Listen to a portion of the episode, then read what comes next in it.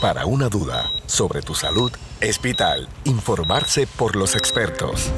Entérate de lo último en medicina, control de medicamentos y bienestar. Radio Leo 1170, tu emisora episcopal, presenta San Lucas al Día.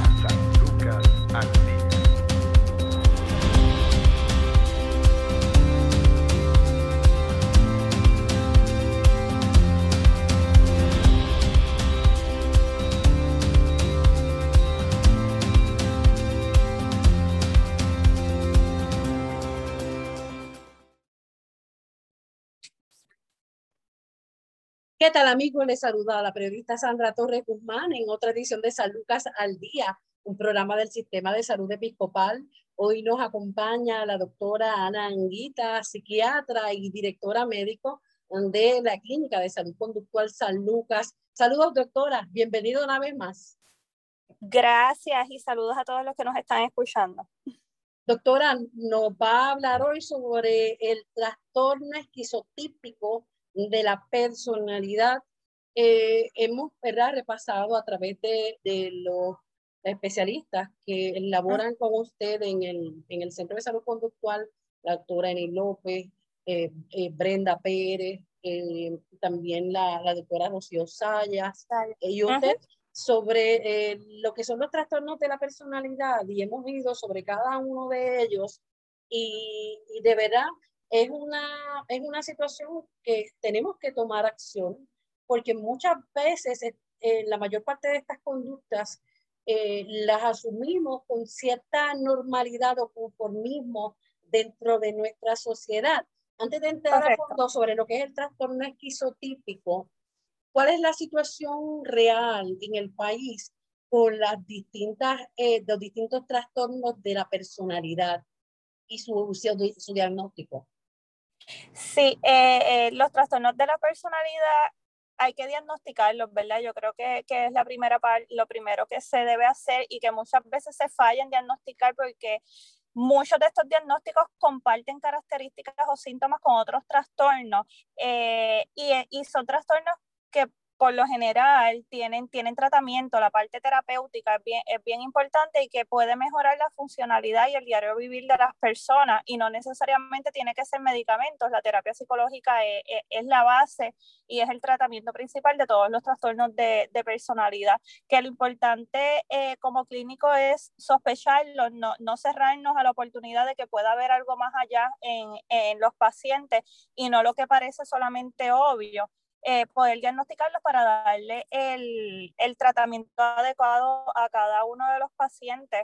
Y este trastorno en específico es algo bien, bien interesante en esta parte del diagnóstico porque a, en la base o en la parte estadística, no hay, e, es como un, rango bien amplio que dice que puede ser desde un punto 6 hasta casi un 4% de la, de la población, eh, pero cuando se va a la data clínica de cuántos pacientes o cuántas personas son realmente diagnosticadas con el trastorno, es solamente de un 1 a un 2%, que podemos ver esta parte de que puede haber mucho más allá personas con los trastornos en la, en la sociedad que no están siendo diagnosticados y no se están tratando adecuadamente, pues porque no hay un diagnóstico eh, hecho y realizado. Claro, la mayoría de estos trastornos se descubren o se diagnostican ya en la adultez temprana. Eh, sí, de hecho las características y muchos de nuestros diagnósticos en nuestro libro de, diagnósticos y, y criterios eh, es uno de los criterios, es que, es que ya em, se empieza a ver estos síntomas en la adultez temprana, pero sí podemos empezar a ver rasgos de personalidad desde de, de la, desde la adolescencia. Así es que ya desde que se empieza a ver estos rasgos de personalidad, pues quizás no debemos tener en cuenta de lo que estamos viendo. No necesariamente se hacen los diagnósticos en la adolescencia, porque sabemos que la, la, la etapa de la adolescencia es una etapa difícil para todo el mundo. Eh, hay muchos cambios hormonales, hay muchos cambios físicos, hay muchos cambios este, desde la parte social que están experimentando estos jóvenes y transicionalmente pudieran presentar algunos síntomas o algunas características de, alguna, de algún trastorno de, perso de personalidad que eventualmente cuando vaya madurando el cerebro y las relaciones personales y, socialmente, pues estas características pudieran desaparecer. Doctora, ¿qué es el trastorno esquizotípico de la personalidad? Eh, los esquizotípicos, los pacientes con trastornos esquizotípicos generalmente los describen, si buscamos la literatura, como personas extrañas y, excéntricas. Esa es la descripción por naturaleza de estos, de estos pacientes. Pero más allá de, de tener quizás conductas extrañas, conductas excéntricas, también tienen dificultad en las relaciones cercanas y esto le causa mucha ansiedad eh, y a pesar de que puedan seguir frecuentando a estas personas, la ansiedad sigue estando ahí. Tienen, tienen mucha ansiedad y mucha dificultad con las relaciones eh, cercanas. Ellos quizás los que no le causen tanta ansiedad o tanta, o, o tanta dificultad para poder socializar es con las personas de su círculo primario, padres, hermanos y estas personas más cercanas, pero fuera de ahí les crea mucha ansiedad.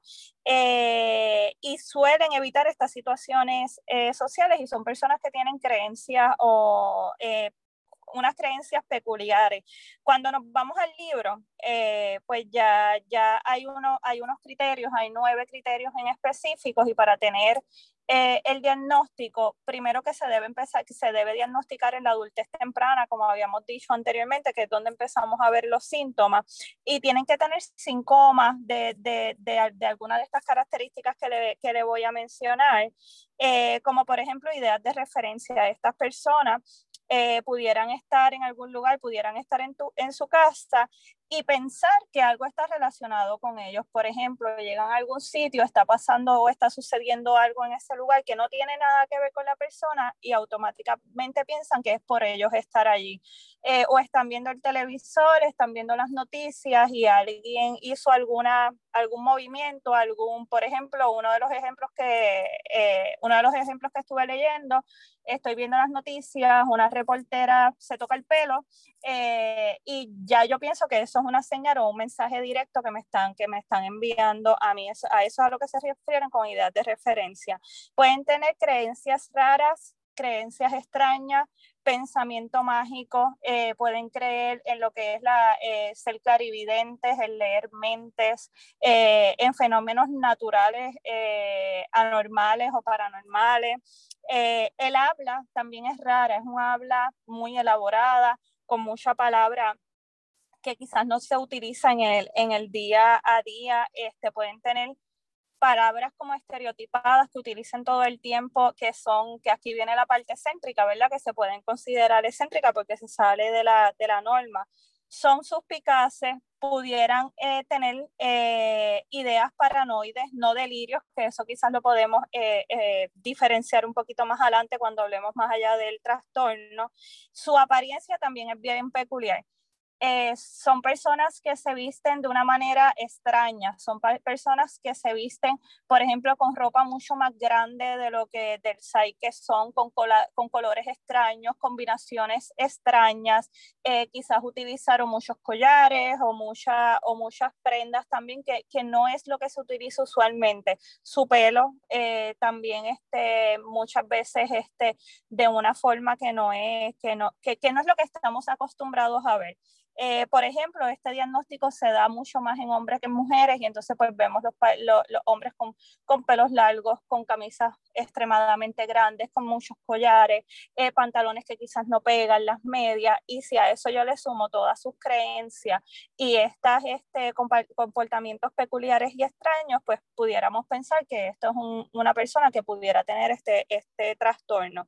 Eh, y como dije anteriormente, la dificultad en tener relaciones cercanas mucha ansiedad social y experiencias perceptuales inusuales. Esto puede ser estas personas que están todo el tiempo sintiendo presencia, eh, eh, mm, se, sienta al lado de alguien o se sienta quizás al lado mío y me dice, siento que hay alguien sentado al lado tuyo, eh, pues también pudiera ser una de, de las características de, esta, de estos pacientes con estos trastornos.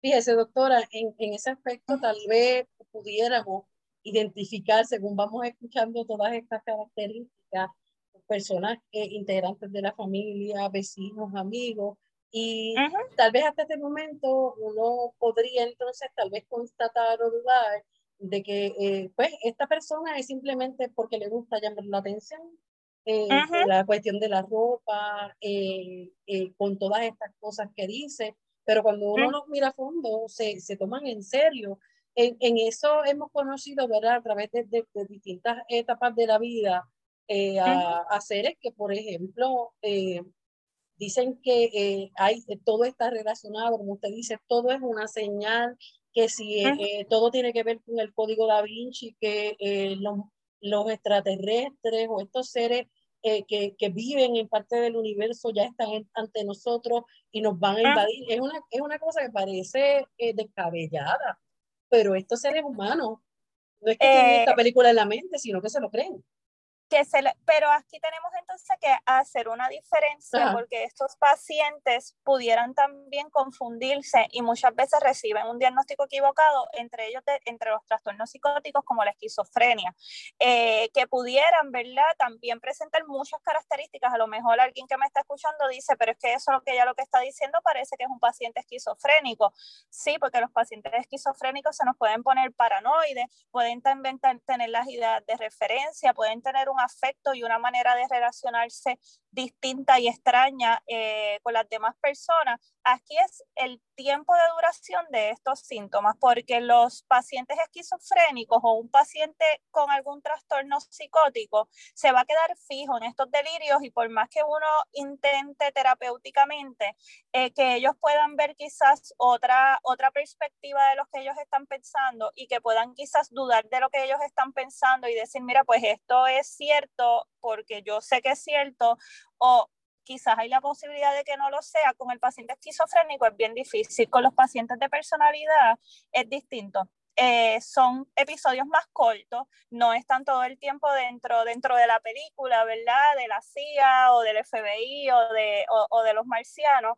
Eh, son episodios más cortos, estos episodios paranoides también son como breves eh, y, y sí se pueden ir en unos episodios psicóticos bien breves, bien cortos y luego cuando uno explora con ellos y uno trabaja terapéuticamente, ellos pudieran considerar la idea de que mira, hay algo que quizás no está bien y quizás lo que yo estoy diciendo no es totalmente lógico, eh, que, que, que, es la diferencia también de, de, estos pacientes con otros trastornos un poquito más, más severos.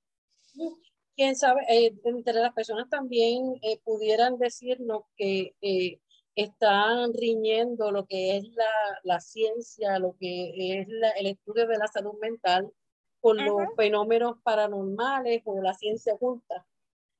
Sí, es algo que, es algo que, que sí que se puede pensar, que, que, las personas tienen estas creencias fijas en esta, en esta ciencia ocultas o cosas paranormales.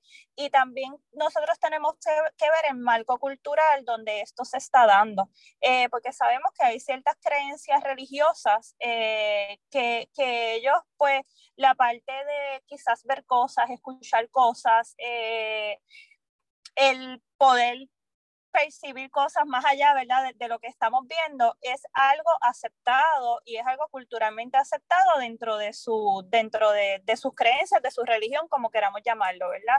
Y, también tenemos que, que, explorar este marco, porque si es una persona que quizás se crió en, en, en, este tipo de, en este tipo de creencias y en este tipo, en este tipo de cultura, pues yo quizás no pueda llamarle un trastorno, ¿verdad? Tendría que buscar muchos otros síntomas más allá para yo poder decir, pero mira, está bien, él tiene estas creencias, pero tiene estos otros síntomas adicionales que yo entonces puedo dar el diagnóstico del trastorno de personalidad o, o cualquier trastorno psicótico o cualquier otro trastorno, pero si se da dentro de un marco, un marco cultural aceptado y no hay otros síntomas adicionales, pues entonces pues ya, ya, no le podemos poner un, un título eh, de, de, un trastorno de salud mental. Y esto pasa muchas veces en las personas que llegan a la clínica y dicen escucho voces.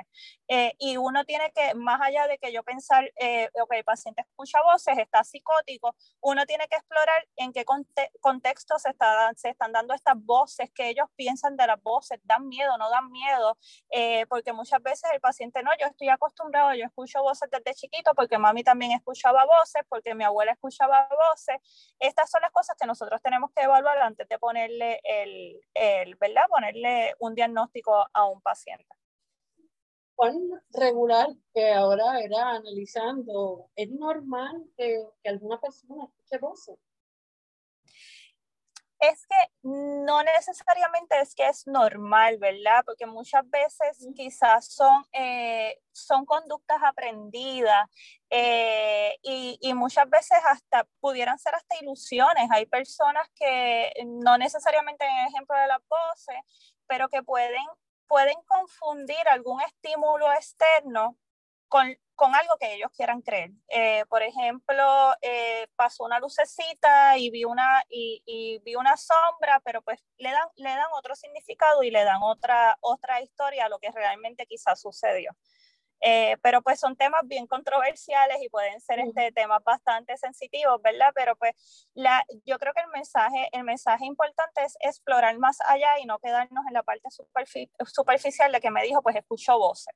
Eh, es algo más allá, porque yo no me digo a todo el paciente que escucha voces, ¿verdad? Yo, yo, yo evalúo más allá si esto da miedo, si esto no, no da miedo, si es algo común en ellos, si es algo común en la familia, antes de yo poder decir, pues esta persona, pues hay que, hay que medicarla eh, para esto, porque si no le está creando una angustia, no le está creando un miedo, pues a lo mejor son cosas que se puedan evaluar y se puedan tratar de otra forma, no necesariamente con, con medicamentos. En ese sentido, ¿hay algún tipo de, de, señal de comportamiento que se pueda observar en, en etapas tempranas como la niñez y la adolescencia? Es un poquito, por lo menos en este trastorno en específico, es un poquito más difícil uno poder decir en, en niñez y en adolescencia, porque quizás en niñez esta falta de interacción social y de comportamientos extraños me, se me pueden confundir con otros trastornos del neurodesarrollo, como por ejemplo autistas, eh, pues porque sabemos que los pacientes autistas o los niños con trastorno de, de, autismo, eh, pues ellos pudieran tener esta falta de comunicación social, quizás la forma de, interacción social, discúlpame, la, la, forma de comunicación también es distinta, pueden tener unos acentos peculiares, pueden utilizar palabras peculiares que no son lo normal en el día a día y, y menos con los niños y entonces eh, pudiera confundirse entonces el diagnóstico, por eso es que no se, no, no, no se dan en etapas tan tempranas, e igual que dije en la adolescencia, ¿verdad? La adolescencia es una etapa donde los jóvenes están pasando por tantas y tantas cosas que dar un diagnóstico eh, eh, es bastante complicado, pero sí ya en la adolescencia uno pudiera eh, empezar a identificar y observar conductas peculiares de algún trastorno de personalidad, no solamente de este, sino de, sino de todo. De hecho, sí, porque hemos, hemos visto también eh, este tipo de, de, moda o este estudiante, este joven que en, lo que va desarrollándose eh, va buscando, ¿verdad?, desarrollar su propia personalidad y no claro. necesariamente va con el, con el resto de la, uh -huh. de la sociedad. Eh, de la sociedad, pues, sí. Exactamente, mucho, este, a ver, no podemos decir que por rebeldía, pero todo uh -huh. por rebeldía. Hay muchos que simplemente eh, se sienten más cómodos eh, vistiendo de tal manera, aunque para el resto claro. de la sociedad se parezca extravagante. Es una, sí, es una edad donde ellos están buscando su propia, su propia identidad, su propia imagen, saber quién yo soy y quién yo voy a ser y quién yo quiero ser. Y pueden pasar estas etapas donde ellos pues y, y, y, que los padres a veces se, se, le da mucha ansiedad y, le, y, y, quizás trae conflictos con la familia porque los papás no entienden por qué se está vistiendo así, pero es que eso no nos gusta, no es como lo enseñamos, pero es que es una etapa donde ellos están, están conociéndose y ellos están elaborando quiénes ellos van a ser en un futuro. ¿Estas personas sufren mucho? eh, sufren, en especial por la ansiedad, les crea tanta y tanta y tanta ansiedad esta parte de la interacción social, eh, que crea angustia, que crea angustia y aquí entonces la parte del tratamiento pues tenemos que ver estos otros síntomas. Es como a, hablé la vez anterior en, en, el trastorno histriónico, que no es solamente tratar el trastorno eh, de personalidad con la, con la parte terapéutica, es tratar estos otros síntomas asociados y condiciones comórbidas, porque estos pacientes se nos pueden deprimir, porque pueden llegar a ser sujetos de burla, eh, pueden tacharse como que están locos eh, eh, en la comunidad, son, son personas que, que que le, que le, crea mucha ansiedad, eh, eh, actividades diarias que nosotros hacemos como rutina y que las hacemos normales y las hacemos hasta automáticas. Eh, para ellos, algo tan sencillo como quizás ir a alguna tienda a hacer alguna compra o participar de alguna actividad social donde tengan la obligación de hacerlo, pues le crea una ansiedad, una ansiedad bien, bien difícil y, y, y hasta angustiante para ellos. ¿Se puede tornar esa ansiedad en violencia o no, lo, no caracteriza este tipo de, trastorno? No es característico este, este trastorno de personalidad como, como, por, como por ejemplo otros trastornos de personalidad como la personalidad antisocial, eh, que sí sabemos que puede, que puede al, haber esta parte de impulsividad, pueden tornarse agresivos, no es que sean personas agresivas, es la parte impulsiva de ellos, pues este trastorno no, no, no se caracteriza tanto para, ¿verdad? Como, como personas impulsivas o agresivas, pero sí sabemos que bajo un episodio estresante de ansiedad, pues las personas pueden responder de distintas maneras y una de ellas pues pudiera ser eh, quizás agresividad.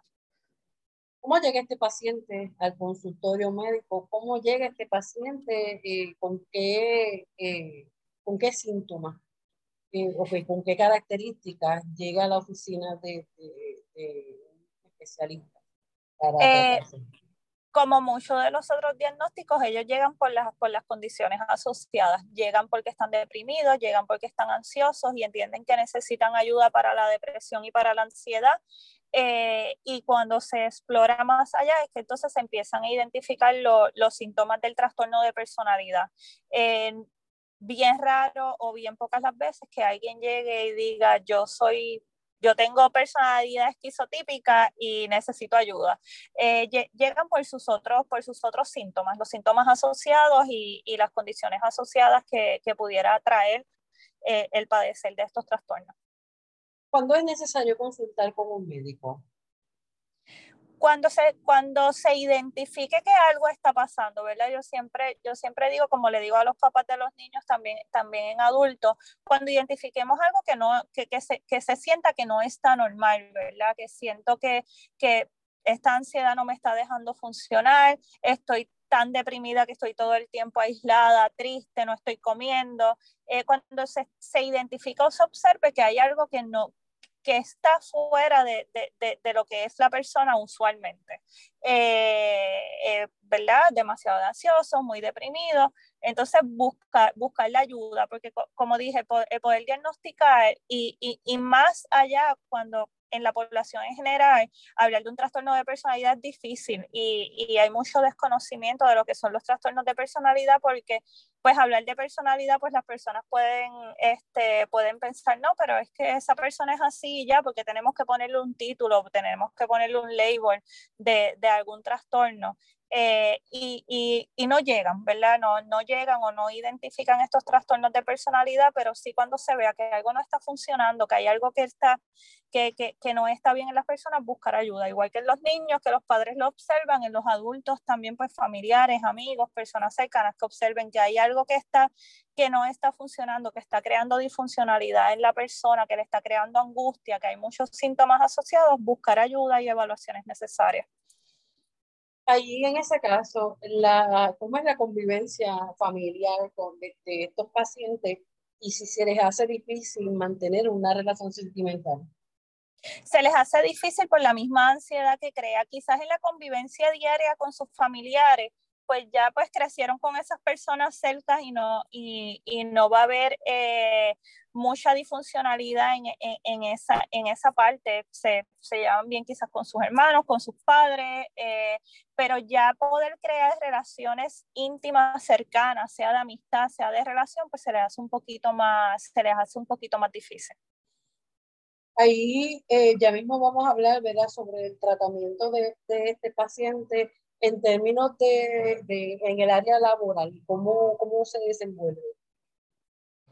Lo mismo, mucha, le puede crear mucha ansiedad. Muchas veces buscan trabajos solitarios, trabajos desde la casa, trabajos desde una computadora, porque se sienten más cómodos que estando en un sitio o en un, o en un lugar lleno, lleno de personas. Pueden entonces, si están en lugares eh, donde hay otras personas, también intentar hacer trabajos que sean más solitarios, que les evite eh, eh, el interaccionar con otros compañeros, con otras personas, que sea lo mínimo posible, porque puede, crear, puede crearles mucha ansiedad adicional que puede, puede crear conflictos eh, con, con, compañeros porque pueden ser, como dije anteriormente, pueden ser sujetos de burla, no los entienden, eh, tienen quizás esta forma de interaccionar con otras personas que es medio extraña o, que lo pueden identificar como extraño o como raro y también entonces pues puede traer otro tipo de, de situaciones en el área laboral para, para la persona con el trastorno.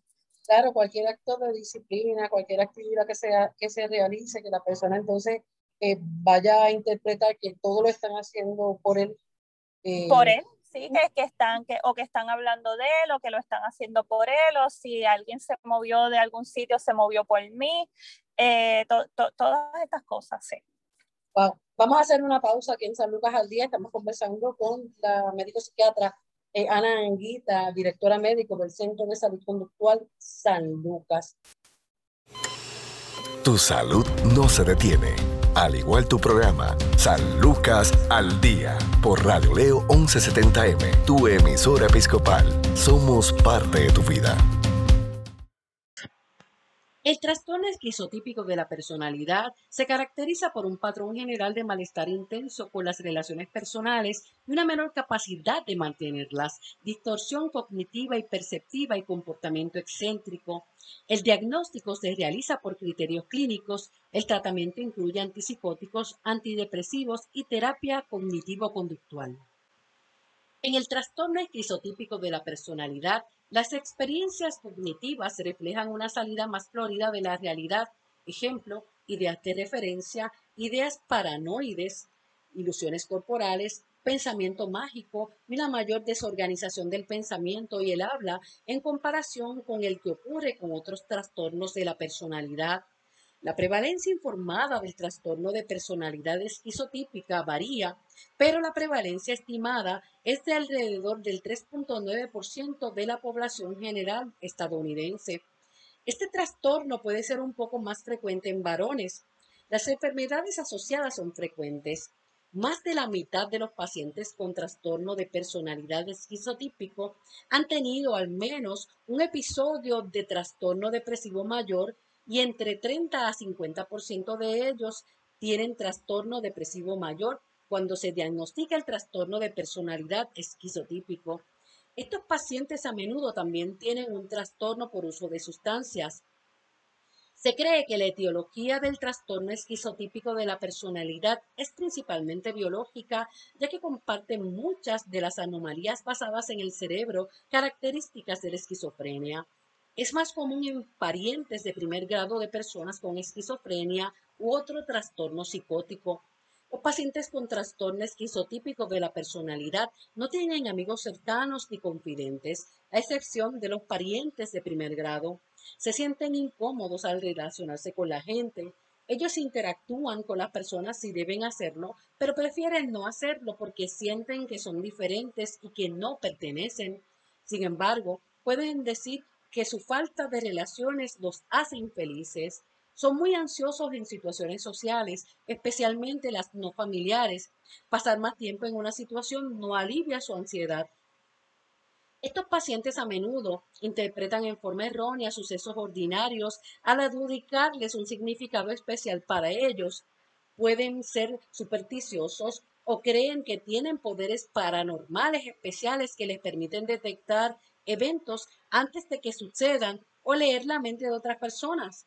Ellos pueden pensar que tienen un control mágico sobre los demás, pensar que inducen a otras personas a hacer cosas comunes, ejemplo, alimentar al perro, o que la realización de rituales mágicos puede prevenir el daño. Por ejemplo, lavarse las manos tres veces puede prevenir la enfermedad.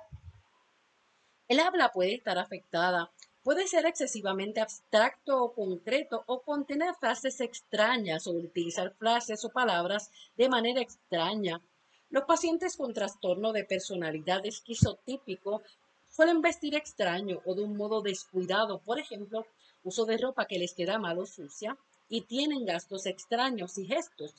Ellos pueden ignorar las convenciones sociales normales, por ejemplo, no hacer contacto visual, y puesto que no entienden las señales sociales habituales, pueden interactuar con los demás de manera inapropiada o rígida.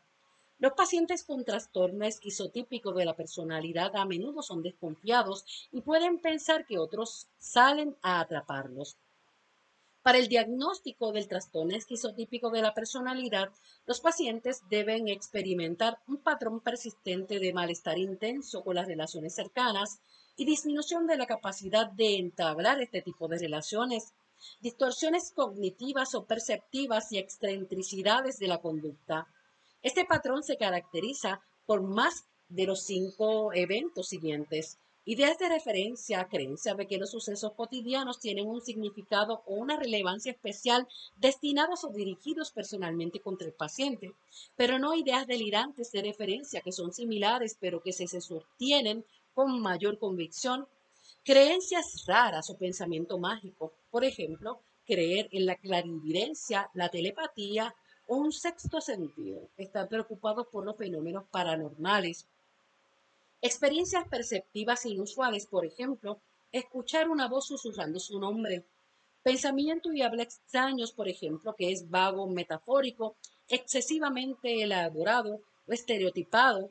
Sospechas o pensamientos paranoides, efecto incongruente o limitado. Comportamiento o apariencia rara, excéntrica o peculiar.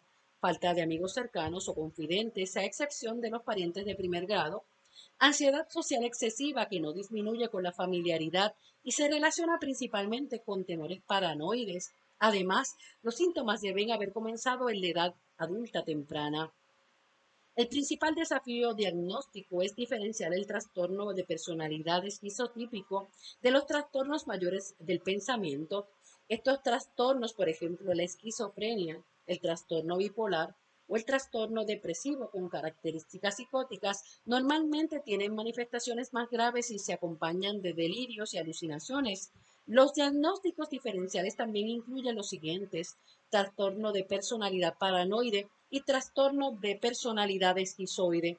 El trastorno de personalidad esquizotípico se puede distinguir de los trastornos de personalidad paranoide y esquizoide, porque los pacientes con estos trastornos de la personalidad no tienen un pensamiento y un comportamiento desorganizado y extraño. El tratamiento puede ser con fármacos antipsicóticos de segunda generación y antidepresivos o la terapia cognitivo-conductual. Esto es San Lucas al Día. Informarse sobre el cuidado de tu salud es sentirse seguro. Continúa su programa de especialistas, San Lucas al Día, también a través de radioleo1170.com.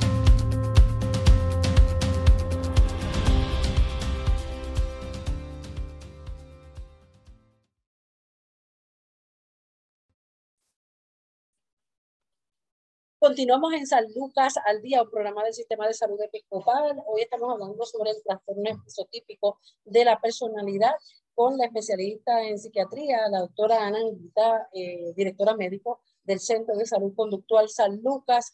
La, el trastorno esquizotípico de la personalidad, ¿tiene cura? Eh, igual que los otros trastornos de personalidad, tienen tratamiento y tienen mejoría. Sabemos que, que, la personalidad se va forjando a través de toda la vida, desde, desde la niñez, y muchas veces eh, eh, pues son patrones, son conductas que ya se ven como normales y que, y que la persona está acostumbrada y ese es su diario, ese es su diario vivir, pero a través de terapia, sí, estas costumbres y esta forma de interactuar se pueden modificar y puede, pues, pueden mejorar. Eh, no necesariamente podemos hablar de una cura, pero sí de una mejoría al punto de que las personas pueden ser funcionales. ¿Qué tipo de tratamiento es el que va con este paciente? Terapia. Eh, lo más importante es la terapia psicológica. Hay diferentes modalidades de terapia psicológica para, para los trastornos de, eh, de personalidad. En cuanto a medicamentos, no hay medicamentos aprobados para ningún trastorno de, de, personalidad, pero sí sabemos que hay síntomas asociados. Si el paciente está deprimido, pues antidepresivo. Si el paciente tiene una ansiedad que no lo deja, que no lo deja funcionar, pues quizás pues, se puede combinar los antidepresivos con, con, algún ansiolítico a corto plazo para que pueda manejar la, la, ansiedad. Si hay problemas de insomnio, pues también tratamos la parte del sueño y la parte psicótica quizás se pueda tratar brevemente. Digo brevemente porque estos no son pacientes psicóticos, estos no son pacientes que, que, están todo el tiempo con, con, sus síntomas psicóticos. Son pacientes que tienen episodios psicóticos breves y que quizás durante ese tiempo, si es necesario, pues también eh, se pueden utilizar lo, los antipsicóticos por un corto plazo en lo que se estabiliza el paciente y, lo, y la sintomatología. Eh, pero la, la, base y lo, y, y lo principal en, en, todo trastorno de, eh, de personalidad es la, es la terapia psicológica. ¿Qué pasa si este paciente no, no se llega a un diagnóstico? Hay mucha disfuncionalidad y muchos problemas a través de la vida. Eh, como le dije, eh, esta dificultad en crear relaciones cercanas, esta dificultad quizás también con familiares. Eh, en, en, el área laboral quizás no sean tan exitosos como quisieran serlo. No quiere decir que no lo vayan a hacer, pero quizás sea un poquito más difícil eh, eh, el poder llegar a, el llegar a hacerlo. Crear relaciones íntimas, relaciones de familia, relaciones eh, sentimentales, también puede ser, puede ser difícil para ellos. ¿Hay alguna sustancia o algunos escenarios que pudieran ir contra este paciente? Es decir, el uso de alcohol, el uso de drogas, ¿cómo agudizan las condiciones que presenta este paciente? Agudizan las condiciones asociadas, eso, eso lo tenemos, ¿verdad? Eso es algo que está, que está bien claro. Cualquier trastorno eh, de salud mental pudiera verse afectado por, por las sustancias. Eh, el alcohol es un depresivo de naturaleza, así es que si ya el paciente está deprimido, me lo puede deprimir más o puede causar, el, el alcohol puede inducir a trastornos depresivos y trastornos de ansiedad, igual que trastornos psicóticos, eh, y muchas de las otras sustancias también pudieran empeorar entonces ya los síntomas y las características que estamos viendo en, la, en los pacientes. El encierro y todas las restricciones que ha habido desde hace año y medio con la pandemia eh, pueden también influir en, tal vez eh, echar para atrás a ese paciente que esté en tratamiento o los síntomas de otros que puedan entonces agudizarse. Pueden agudizarse porque la terapia psicológica, eh, aunque sabemos que con todo esto de la pandemia ha habido cambios, se están haciendo eh, remotamente, pero muchas veces, y en especial en los pacientes de trastornos de personalidad, ese, esa interacción eh, en una oficina con, con, su psicólogo, con su terapéutica, es bien importante y, y, yo entiendo, ¿verdad? Es mi parte clínica, que no solamente los trastornos de personalidad con esto de la pandemia, muchos otros trastornos se han, se han, visto, se han visto afectados, primero por el encierro y segundo, quizás el trastorno esquizotípico no le molesta tanto el encierro porque eso es lo que ellos desean, el estar, el estar aislado, pero si ya están en un proceso de terapia, pues entonces pues sí puede, puede afectarme eh, o puede quizás haber deteriorado un poco o echado para atrás el, todo el camino que se había recorrido con estos pacientes. ¿Cuál es la, el papel que juega la familia? La familia es bien, es bien importante para todos los trastornos. La familia eh, es ese recurso de apoyo, son los que identifican cuando quizás algo no está bien antes que el mismo paciente, eh, son los que los exhortan a buscar la ayuda, son los que están pendientes a, a, este tratamiento, se toman los medicamentos, está yendo a las terapias. Así es que tener esta red de apoyo y estas personas que, que ayuden y que estén pendientes al paciente es algo bien, bien importante. ¿Qué tipo de, medicamentos nos digo que se le podrían dar a este paciente? Como dije, ¿verdad? Antidepresivos como el Zoloft, Prozac o el Butrin, como muchos de los otros, siempre eh, es bien individualizado la parte de qué medicamento le vamos a dar a qué paciente, eh, pero tenemos en, en, base general los antidepresivos, ansiolíticos a, a, corto plazo, antipsicóticos de ser necesario, todo va a depender de, de qué otros síntomas y qué otra condición como olvida me está trayendo el paciente cuando yo lo veo en una oficina o en un setting de hospital pudiera desarrollarse un trastorno paralelo a este, como ocurre en otros. Eh, sí, este, pudieran desde trastornos psicóticos, depresivos, de ansiedad, eh, cualquier, cualquier trastorno puede ser como olvido con, con, con, el trastorno esquizotípico de la personalidad, incluso otros diagnósticos y otras características de, de personalidad pudieran verse asociados, como son los esquizoides, eh, y creo que vi por aquí los borderline personality disorder, también personalidad limítrofe, pudieran verse como olvidos con, esto, con este trastorno. Si pudiera explicar un momentito cuál es el trastorno esquizoide y el del borderline. Sí, el trastorno esquizoide va bien, bien de la mano con lo que es el trastorno esquizotípico, porque ellos están dentro del mismo grupo. Son pacientes que son, que, que los que los característica también es esta falta de, de, interacción social y esta ansiedad que causa a la interacción social, pero que son personas que no, que, que no les interesa, son personas que que simplemente no, no soy social, no me interesa tampoco el tener esta, estas interacciones sociales. Es, es, algo a grosso modo, ¿verdad? De lo que es el trastorno esquizoide y el trastorno limítrofe, limítrofe de la personalidad, que entiendo que van a hablar de él pronto, eh, son personas eh, con fluctuaciones bien marcadas en el estado de ánimo, son personas con conductas de riesgo, eh, ¿qué más puedo decir? Son personas impulsivas, son personas que pudieran tornarse agresivas también, no necesariamente lo son, eh, y comportamiento autodestructivo. Bueno, doctora, eh, ¿cómo las personas pueden llegar a, para recibir servicios y conocer más sobre el centro de salud conductual? ¿Están atendiendo ya 24 horas entiendo que, que, está disponible, ¿verdad? El servicio. Sí, tenemos, tenemos médicos en la unidad 24 horas los 7 días a la semana, adicional de todo el equipo este, terapéutico interdisciplinario que trabajamos con los pacientes allí día a día eh, y hay un equipo completo para poder ayudar a, a todos estos pacientes. Gracias, doctora Ana Anguita, eh, directora médico del Centro de Salud Conductual San Lucas, así que eh, para eh, citas, ¿verdad? Consultas, usted puede llamar al 787-625-1430, 625-1430. Muchas gracias, doctora. Gracias, como siempre. Bueno, y a ustedes siempre por seguir eh, este programa de lunes a viernes de 1 a 2 de la tarde por aquí, por Radio León 70 AM, Radio León 70.com. También busque eh, a través de podcast los distintos episodios de San Lucas al Día en Anchor y Spotify, entre otras plataformas. Bendiciones.